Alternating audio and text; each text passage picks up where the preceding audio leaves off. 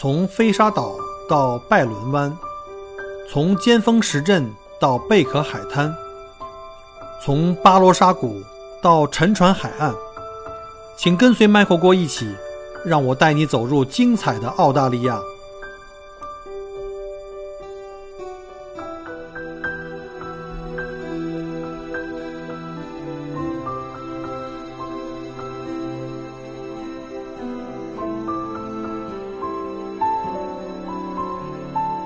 大家伙儿最关注的话题里面，除了这个自建生意啊，或者是目前这个疫情期间如何去自救啊这种话题之外呢，还有一个很热门的话题，就昨天有很多人在问问关于房产。那我看你在 Temasov 买了你的那个西安的大大房子哈，你也都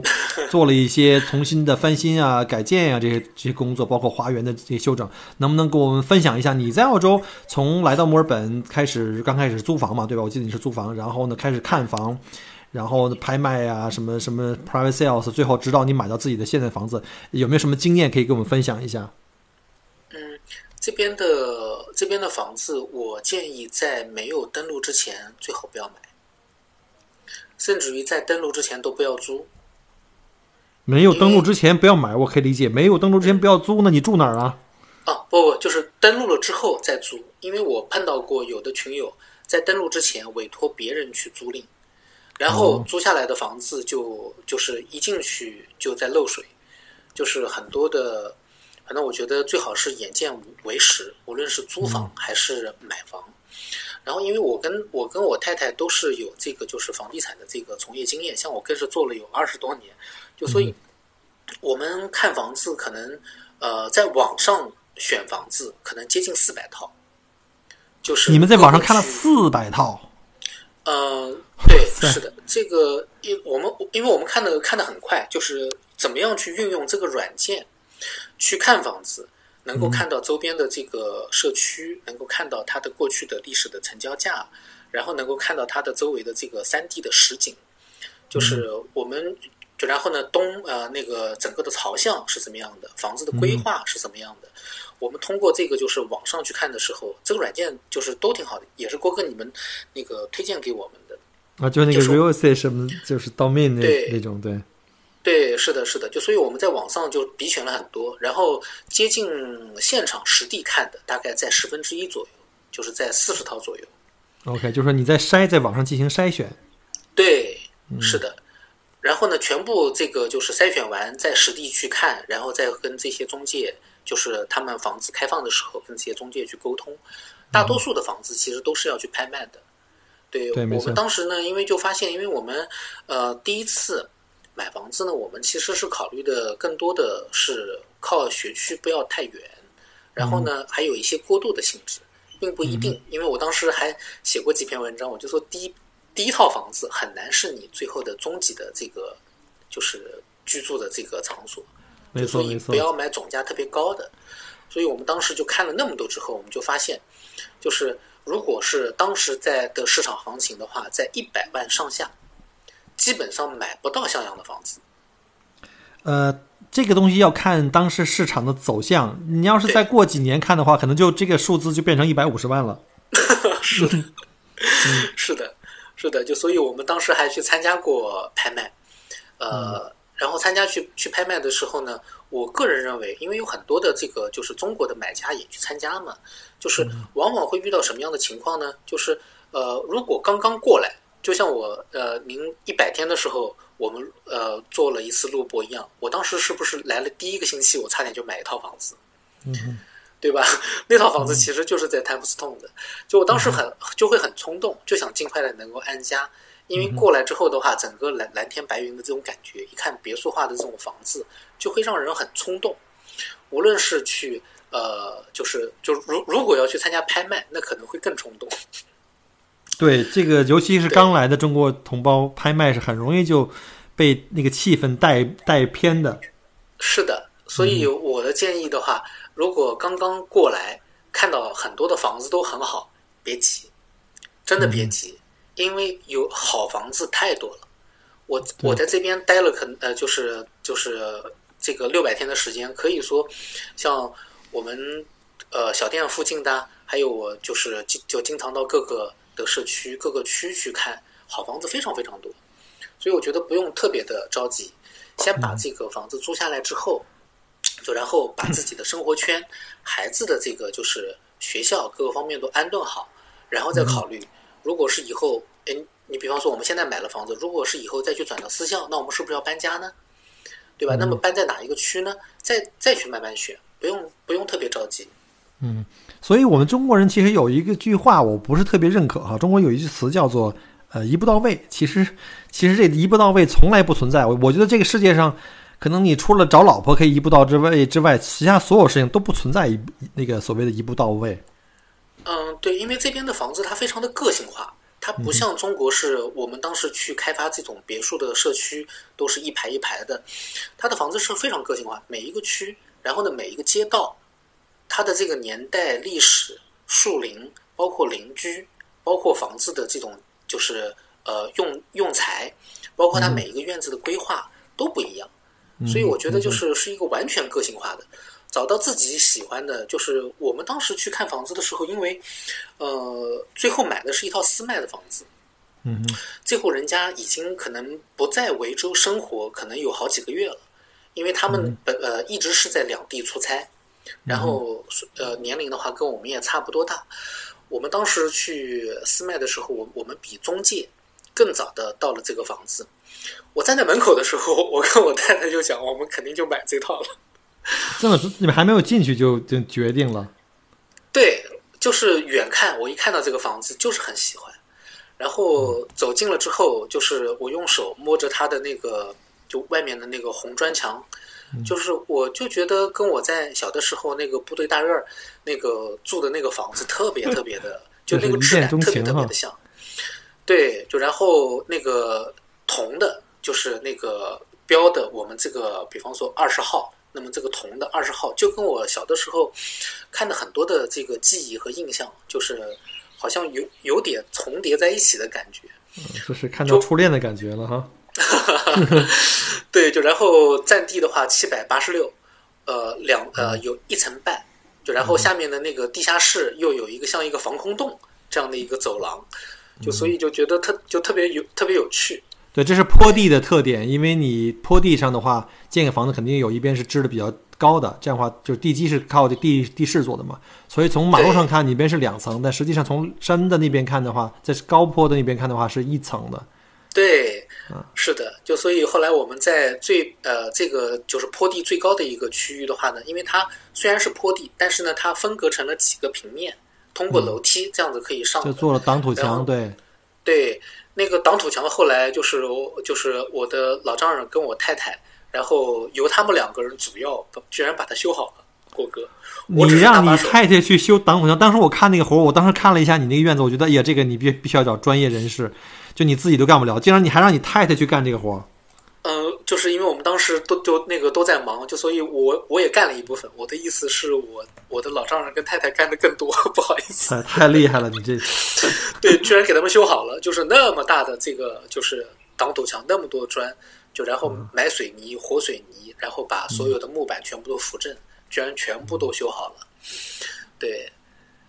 那我看你到后面那个菜园也给他完全就是因为老人来嘛，一般中国来的老人们都喜欢把后院变成原来是花园，后来全变成菜园。现在你的菜能够做到实现自己了吗？自给自足？呃，一百五十棵大白菜，一百五十棵白菜都长出来了。对，呃，对，然后还有大概可能有一百八十棵生菜，然后呢，菜的品种就是很多，总共有三十二种。然后从从那个豆角，然后到芦蒿，到我们就是芦蒿是我们南京人吃的特色，然后还有呢是什么呢？是菊花劳。嗯，我都没听过这个菜。对，菊花劳的话是非常清凉的。就然后呢，我们南京人喜欢用那个菊花劳做蛋汤。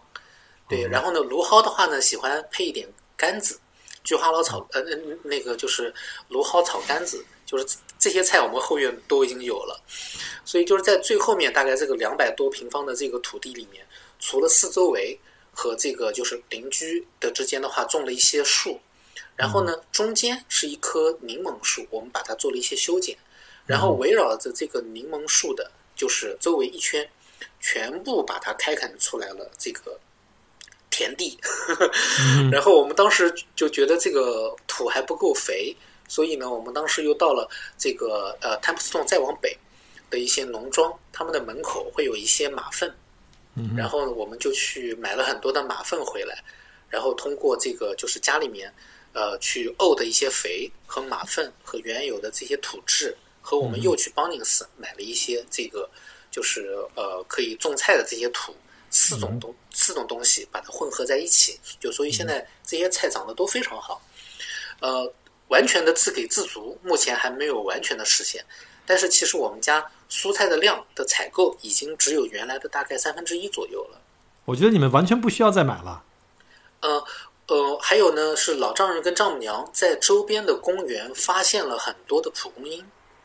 嗯哼。对蒲公英的话呢，拿回来晒干之后呢，蒲公英可以泡水喝。对身体是很好的。周边的公园里面呢，还有很多的野生的韭菜。嗯哼，就那是可以吃的吗？我都没试过，我看见过，但是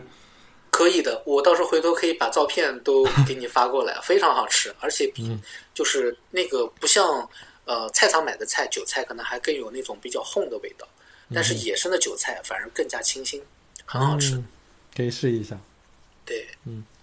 那我觉得像你们这种，哎呀，你们这样的来到澳洲是最适合的了，能把这个所有的日子过得特别津津有味的。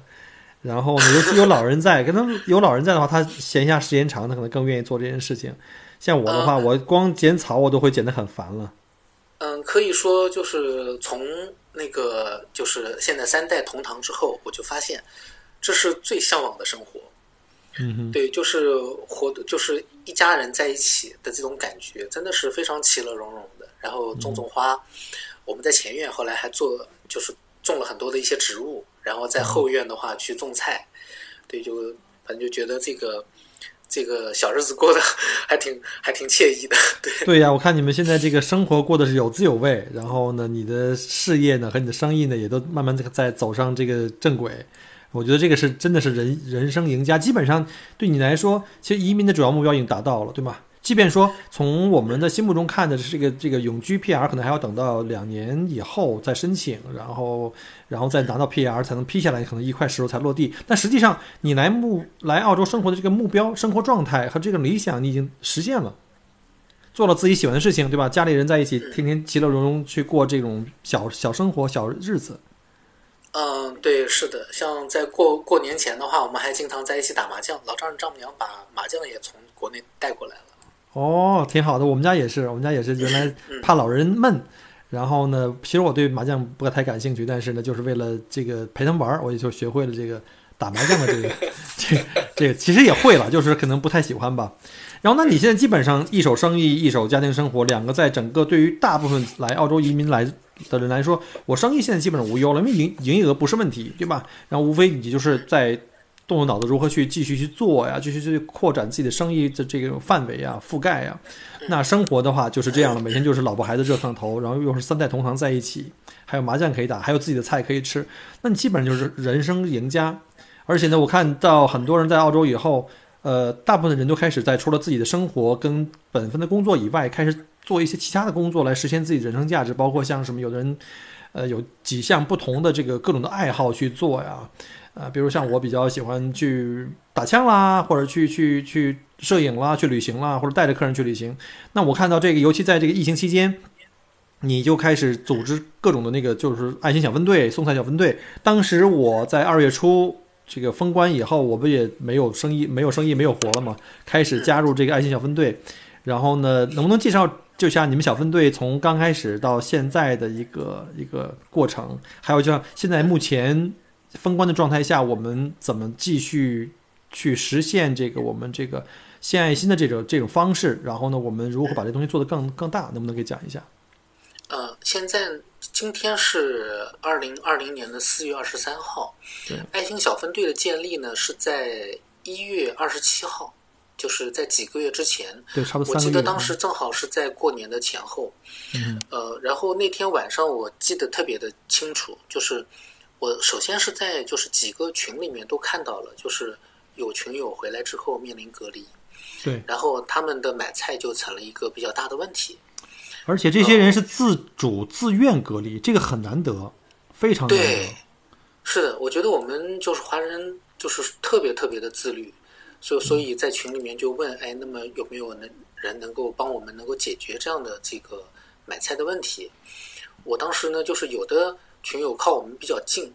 有的群友靠我们比较远，所以我当时也没有多想，就是去成立这样的这个呃爱心小分队。我只是觉得近的，那我来送。那么如果别人的朋友靠我近的，我也可以送。但是靠我如果比较远的，有没有可能是让他的邻居来送？嗯所以最早就是我就是建立的是这样的一个群，所以就是买菜的人、需要买菜的人和可以去买菜送菜的人都在这里，然后大家就自行配对。但是呢，我就没有万万没有想到，万万没有想到的，就我认为最多就可能就几十个人需要吧，没有想到的是，第一个群居然满了，然后要去开第二个群，就然后后来就发现怎么有这样需求的人这么多，然后于是后来呢，就是呃，像帮助我做生意的有一个那个 Derek，他是乐高的老板，然后就是晚上就给我微那个微信，就跟我讲说，赶紧要把那个客户要拆分开，就是买菜的跟送菜的这个当中一定要有人来进行调度。嗯哼，对，因为量太大。大了，量太大了。量太大了，就、就是那个时候才两天时间，然后我们赶紧来调整。到第三天的时时候的话，我就找到了在群里面自主送菜，当时是最积极的一个人，可以说那个呃就是是金兔，他可能送他可能送菜比我送的还多。我是送了三天之后，我已经快吃不消了。对，我看你好像还发烧呢，那边在一边发烧一边在吃药，在送送菜。对我当时就发现是不是这个？就难道真的是已经传呃传染过来了吗？我自己还把自己给吓了一跳。对，就然后那个金兔的话，就是我就让他我说你不要那么辛苦，我说你来帮我来做调度可不可以？就然后他就做了。但是呢，第一点我没有想到的是，他根本对地图就不熟，OK，他对哪个区和哪个区在哪里他都不知道。没概念，也是新来的吧？你你们俩好像之前并不认识，只是因为这个才认识，对吧？嗯，他是他跟他的孩子，就是他有三个孩子，然后有两个孩子跟我的孩子在一个学校，哦但是我们并我们并没有过很多的交流。嗯对，就是只是知道，哎，就是有这样的一个家长的存在。嗯然后呢，就是他连哪个区都哪个区都不清楚，他居然把这个活能接下来。这个就是很厉害。，对，嗯，然后呢，就是因为当时需要调度的人特别多，因为所有的志愿者都要找他，所有的客户也都要找他，因为他在中间来进行协调。嗯，然后呢，我就感觉有点不对了，我觉得这个工作量有点太大了，没错，这个非常非常对厉害。而且其其中有一天他的孩子生病。然后他其中那个孩子生病，然后上呃就是吐啊，然后拉肚子啊，他一个晚上都没睡。就然后他都没有跟我说，这些都是我事后才知道的。然后他依然把这个工作一直去顶，顶到我帮他找到第二个调度、第三个调度、第四个、第五个、第六个，后来总共一直我们的这个调度组的成员发展到十一个，才勉强能够把这些所有送菜需要调度的事情能够协调下来。对，而且那段时间不光是从祖国回来，因为春节期间嘛，呃这个交通量非常大，从祖国回来的同胞很多。然后呢，我们这些有担当的同胞们呢，自愿把自己在家里去自进行自我隔离。尤其当他们发现说有人可以帮到他们去取菜送菜的话，他们都特别受感动。他们都加入这群体以后，第一个问题就是说我愿意付费，我愿意给这些就是给我送菜的人一些就是跑腿费啊，因为让人家帮你去免费送菜，又不是一次两次，因为要两个星期在家里，他们也觉得不好意思。后来我一想的是，就是我当时也是从这个下团之后没有活了嘛，我开始加入到你这个群。后来我在群里我就跟他们聊天，我就想的是，我说这些回来的同胞，他们把自己主动关在家里，其实就在帮我们的社群做隔离为了我们整个社群的安危。那我们作为志愿者，其实我们在就是在澳洲生活这些人呢，我们应该去帮他，因为他们为我们做牺牲，对吗？所以不存在说我们在单纯的在献爱心，其实他们也在献爱心，那我们就应该去帮助这么好的同胞。所以我看那两天 加，就是我看你把我的微信我也闲着了嘛，开始做这种调度工作，然后就把我们的微信公开给让那些不管是需要救助的，或者是有爱心愿意加入我们爱心小分队的人去加。哇，那时候每天有三四十人加我，有很多人 就是说。我在澳洲，我现在呃，我现在没有问题，我现在有时间，我可以，我愿意加入你们，帮他们去送送菜。当时我特别感动，很多人二话不说就是你把我拉进那个小分队群，马上给我派单，我可以去去跑。当时我记得，一般像我们那时候最忙的时候，有的小分队的成员一天要送八九单的样子，好像有十几单的吧。是的，因为就是这个进来的需要买菜的和小分队的成员。在某一个阶段是不成比例的，对，没错，就是对，就所以，我当时曾经写过一份招募信，就是呃，你好，你能来参加爱心小分队吗？嗯，就是然后这篇文章放在我的公众号上面，那个就是，然后大家就开始不停的转发，嗯，然后短短的大概两三天，阅读量就达到了一万多人，哇。对，就是，然后呢，那个当呃这边的那个华人议员，唯一的华人议员知道了这个消息之后，他就还去联络了这个澳洲的微报，然后让他们来找到我们，然后我们把就是就是我们两个人的二维码，就包括金兔 Tina 他们调度组的和我们招募队员组的这些设计稿，这些二维码都放在了这个这个网上，所以就是那个时候加我们的人就为什么这么多，就是迅速的把。整个这个小分队的这个规模一下子拉到了两百多人，是，对，就但是虽然后来我那个我们发现，就是已经开始僧多粥少了，因为随着这个疫情的发展，然后越来越多的人自律在家，然后他们就是都已经满了隔离期，就所以后来在整个的群里面就天天在抢单，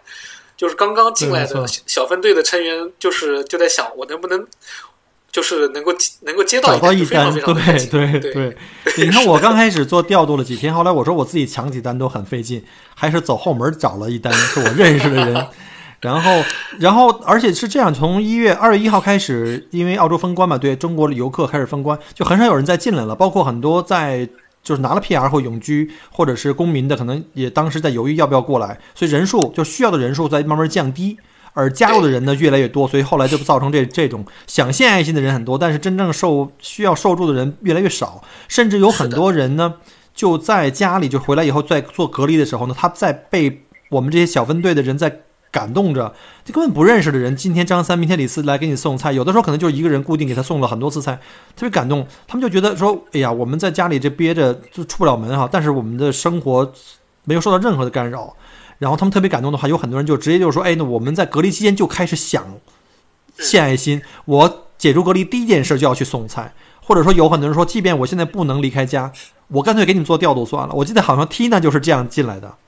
对对对，是的，在家里反正我也不能出去，我就做调度。对，是的。然后呢，因为可能是我们做的这个事情之后呢，就是越来越多的这些华人的这些群落社区。都开始加入进来，就然后去在他们的区域也去做一些这样的送菜的服务，所以可以说，就是在疫情到来之后的话，整个澳洲掀起了这个华人自己社区里面的互助的这样的一个行为。所以呢，后来那个廖议员呢也把我们的事情告诉了可能是总理，所以总理后来专门进行这个视频的这个。就是演讲说这个非常非常感谢这个华人社区做出这样的贡献。对。所以后来我那个时候就在想，哎，那么多队员，那么我们现在就是送的单数比较少了，怎么办呢？后来突然发现，哦，就是意大利、伊朗、日本、韩国，随着疫情的这个发展的话，他们也被就是来到澳洲要求隔离，对隔离。然后呢，我们恰好有这样的资源，因为你像我刚才说的，就是我们的那个总调度金兔的话，它韩语、日语都 OK。对啊，他是延边朝鲜族嘛，所以他他应该是他好像据说在日本还是马来还是印尼都都待过，所以他的日语和这个马来语都能说一些，那很厉害。中文加上加加上这个这个这个显显族话哈。对，就所以后来我们就想的话，马上再去成立那个多语种的调度组，因为就是队员们去送的时候，可能并不一定需要讲话，因为是不接触那个不沟通，呃。可以是这样的，那么调度是要懂的，就所以我们后来。但是我很好奇，你哪来的那么多就是讲伊朗语跟 意大利语呢？我知道墨尔本有很多意大利人，但是他们不在使不不在我们的群里吧？不在我们像中国人时都在使用微信吧？啊，他们用 WhatsApp，就所以我们当时成立的是那个 WhatsApp 群，然后文字的翻译工作的话，也是请小分队的这些群友们帮忙。然后像那个伊朗的语言的话，是找的我的语言学校的老师。哦，然后对他去专门去找伊朗的老师，然后帮我们来修改。所以我觉得嗯，这次这个小分队的活动不仅仅在实质上帮助了我们自己回来的这个隔离的同胞，然后呢增增加了我们华人社区的这个凝聚力，同时也用各种的方式，包括我记得除了这个总理在电视采访上反复的在夸奖这个叫叫叫这个华呃华裔的澳大利亚的这个这个社区居民为保护澳大利亚做了很多的贡献哈，然后呢还有就是很多的媒体，包括像 SBS，包括像 ABC，像什么七号台都在采访我们的这件事情，对吧？啊，是的，把我们这样去曝光啊，我觉得在整个的这个澳大利亚这个各个社区里面，都帮助华人的形象做了一次很好的推广。嗯，是的，我就我也没有想到，就是能够这样，但是，嗯，但是因为就做些力所能及的事情吧，因为本来当时的事情也不是算特别多吧，那么就大家把这份爱心献出来，我觉得就挺好的。就所以随着人越来越多的话，我就呃想到的就是八个字嘛，因为就是爱心传递、邻里互助。其实我们并没有把我们的手伸得很远。我们也并没有就是做那么那么多事情，我们只是做身边触手可及的，然后帮助了一些身边的邻居。就但是很多的群友，呃呃，很多的小分队成员蛮开心的，因为他们在这边可能已有的已经来了生活了很多年，但是他们可能跟自己的邻居并不熟。对，对，就是就因为可能隔了一条街两条街，可能就大家经常是见不到的，因为都是车进车出。就所以通过这样的一个事情的话，认识了很多很多的新的邻居。对，而且因为这个小分队这个活动的话，其实把同一类的一部分人，就特别有爱心、特别愿意去帮助别人的人这一类的人拉在一起，很多人因为这个就交到了新的朋友，而且是志同道合的朋友。你知道，在我们这年龄，再交到真的能推心置腹的朋友是很难的。但是通过这件事，我们又认识了很多的非常非常不错的朋友。我觉得这是一个。非常非常好的一件事儿，还有就是现在在疫情期间呢，就是我们的这个小分队呢，也在就是虽然说送菜是我们的开始，但我们没有止于送菜跟邻里互助这块。呃，我们之前也有一些就是当地的华人邻居或者说华人的朋友们给我们，因为他知道我们在做爱心这件事，他们也在给我们反馈说有一些其他情况可能不是送菜。呃，我们就不点名了哈，就在在我们墨尔本有几个，就是目前我们在照顾的有两三个这种，就是单亲妈妈，其中有一个呢，就是她是单亲妈妈的同时呢，她又身患的这个癌症，已经已经算是癌症的晚期嘛，也都在医院治疗，反反复复很多次，然后现在也是特别需要人照顾，就她的一个好朋友就把她的这个情况跟我们讲了。然后我们就成立了一个专门的小组，就好像在做项目制一样，成立了一个专门的小组，请了一些有经验的，然后呢，或者说特别有爱心和有也有时间意愿的，来专门为他去他的这个家里的情况和他本身的这个情况就献爱心。他的孩子很小，才三岁，然后他父母也在这边，都需要人照顾。然后我们有专门的人上去陪伴，去跟他去帮他去，就是去聊天呀，去安慰和鼓励他。我们甚至还建了群，然后呢，还有人专门接送他去医院。然后呢，甚至呢，在这个没有在 lockdown 的这个之前，我们甚至还搞过这个小分队的爱心小分队的一个家庭日，把他家庭也都一起接出来，让他们一起体会，就是感受这种家庭的温暖，还有就这种。华人的这爱心小分队，他们对他们的这种这种关照啊，他们也特别特别感动。前两天我们还有幸一起给这个给这个单亲妈妈一起过了她的这个生日啊，特别特别高兴。全程中她有很多次在呃感动的落泪。就我们所有的参与的人也都觉得我们在帮助别人，同时自己也是特别特别开心的啊。像这种情况，我们也有好几个小组在做，我觉得特别特别好。这个要特别感谢 Jason 最一开始就是成立这个小分队，给我们很多机会。去做这件事情本身，我们自己呢，作为参与者也是被感动着。嗯，对，因为当这个孩子就是未来长大，呃，你们其实郭哥就是你们真的蛮辛苦的，你们这段时间留下了太多的影像，就是去录制的这些视频，然后用自己的时间去陪伴。然后去把这些珍贵的影像都保存下来，所以当这个孩子成长的过程当中，他一直能都能够看到。就所以其实，呃，就前两天我去参加那个呃网上的这个生生日会的时候，就是就是怎么讲呢？就是嗯，确实心里面挺不是 挺不是滋味的，真的。没错没错，我知道，对，是的。在病魔面前，有的时候我们真的是有一种无力感，但是但是病魔无情，人有情。我觉得大家还是在尽自己的一切的可能，给他带来更多的温暖，让他看到更多的在这个阴霾之下看到更多的阳光。我觉得能做到这点的话，可能对于我们来说，并不是什么很难的事情，但是对他来说，可能是非常非常有意义的一个事情啊。所以呢，我觉得这件事情特别特别的，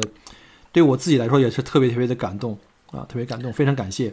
然后呃，说到这个爱心小分队现在的这个现状，就是我们现在因为疫情期间，这个送菜基本上也都因为没有人隔离了嘛，基本上也不需要，而且每个人都是等于是受害者，我们现在都在家里自我隔离。然后也在受限制，但是我们有没有想过说，疫情结束之后，我们这个小分队，我们这爱心小分队如何去走？我知道大家在在商量或在落实，想把这个爱心小分队呢做成一种更大的、有影响力的，能够吸引更多的这个爱心志愿者，能够帮助到更多的受需就是有需要的人。那我们可能会把这个变成一个，呃，在政府的这个法律允许下，我们可以注注册成一个这个非盈利的这种组织。嗯那我们将来未未来如何去推进跟这个呃发展呢？嗯，这个其实嗯，其实不完全是郭哥你问我问题，因为这个问题其实我们一直都是在讨论的。前前段时间的话，我是比较苦恼的，因为就是就感觉好像那个因为送菜告一段落的话，我们下面还能做什么呢？就所以我就在就在犯愁。所以一开始呢，想到的是如何去通过爱心小分队和。帮助受灾的群友的生意，两者之间看看能不能够结合在一起。嗯然后就然后呢，我又去想到，就是前线的这些医护们，当时因为缺乏很多的物资，那么我们是不是也能做点什么？后来呢，就是跟大家讨论了之后呢，就是达成了这个新的想法，就是针对医护啊，因为就是呃关心物资的人很多，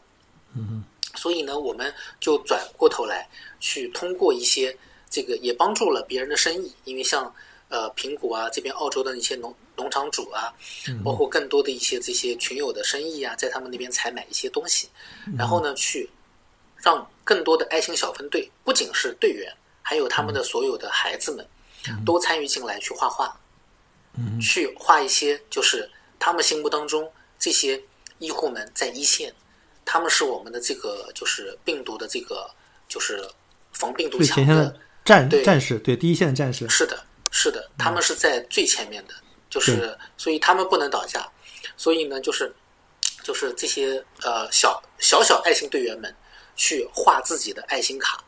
画自己想去告诉这些医护的话，然后结合这些我们的就是送过去的一些小小的一些心意，巧克力呀、鲜花这些果水果啊，还有还有什么洗手液、消毒洗手液什么之类的，对吧？这个是什么呢？这个是因为医院的话，它的呃消毒的这个液是都是医院配好的，但是呢，每天涂每天涂，他的手就会很干燥。没错。所以呢，我们送过去的是护手霜，这个护手霜也是一个非盈利机构的产品，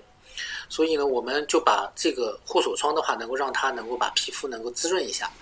对，就是一定要接地气吧，就是你送过去的东西要能够有用处。所以后来我们在这个爱心小分队里面的那个交易，他主要来负责推进这个活动，他非常非常的辛苦。然后我们现在已经是到第四批在筹备了，基本上可以就前四批应该可以覆盖整个墨尔本的医院了。对，我看到很多那个给医护送过去的照片，那些医护们也都特别感动，有的医护都啊泛着泪泪呃眼睛里泛着泪花，然后呢，还有的医护还专门写邮件写卡片回来表示感谢。嗯，我觉得这是一个非常非常好的，就我们可以把这些事情一直做下去，一直做到更多，可以成立一个这个相关的这个爱心的这种呃机构啊，可以把爱继续能传递出去。对，因为这个是就是呃本来就是呃爱心就是不分国界的，也是不分什么事情的，就是只要能够帮到人，无论是在哪里，而且又是身边的邻居们。就是因为我觉得木木村真的真的好小，对，没错，没错。对我们把这个这片土地就当成是不是当成它就是未来我们和我们的孩子他们的家乡，没错。我们我们要生活在这里的土地，所以我们要为这个土地上面的人做些事情。我就是我当时是跟我的孩子就讲，至少就是也跟我太太这样讲，就是至少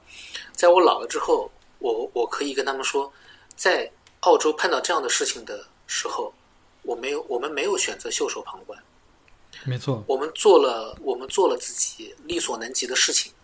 没错，没错，而且我们的孩子们在我们的在家长的这个这影响之下，他们的人生观、价值观在这方面得到了很好的一个培养和锻炼，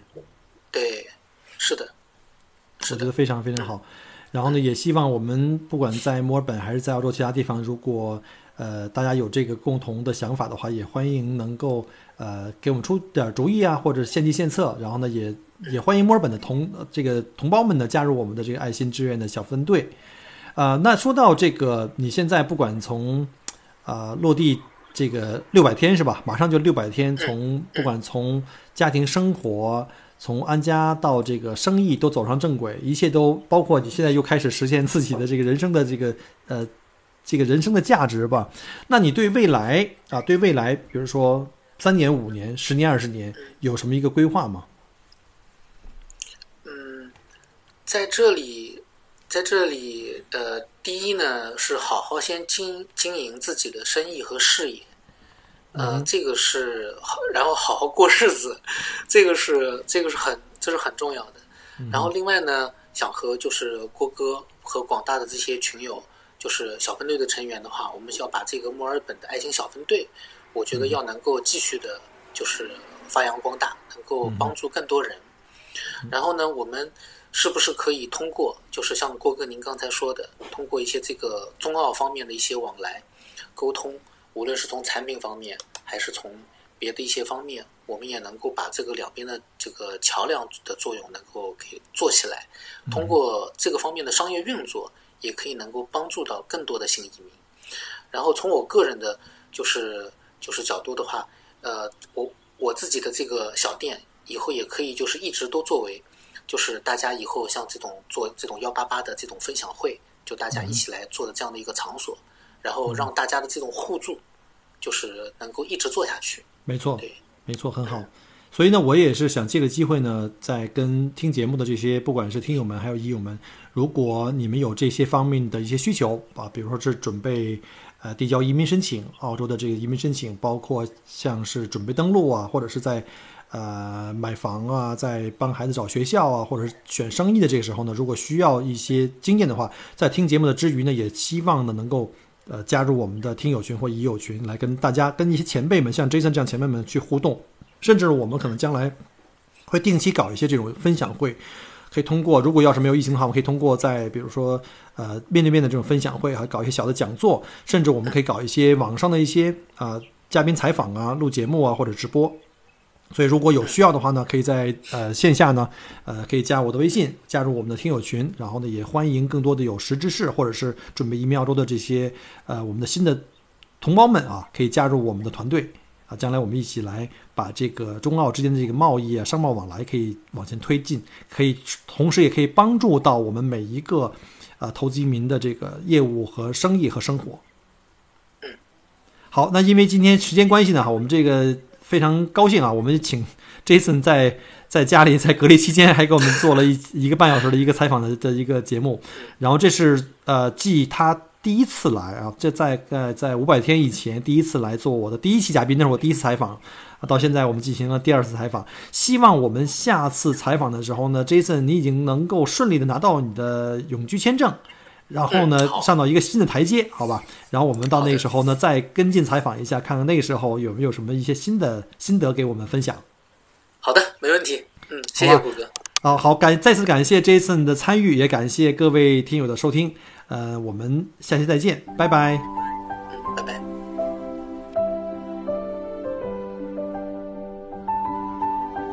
感谢您关注和支持我的节目。除了喜马拉雅 FM，也欢迎您同时订阅 Michael 郭聊澳洲同名新浪微博和今日头条，以及同名微信公众号，里面有很多旅行、移民相关的资讯和攻略。如果您正在规划澳洲的旅行、留学或移民，欢迎您加入我的听友群或移民交流群，有更多的精彩正在等着您。麦克郭约您相聚在澳洲，我们不见不散。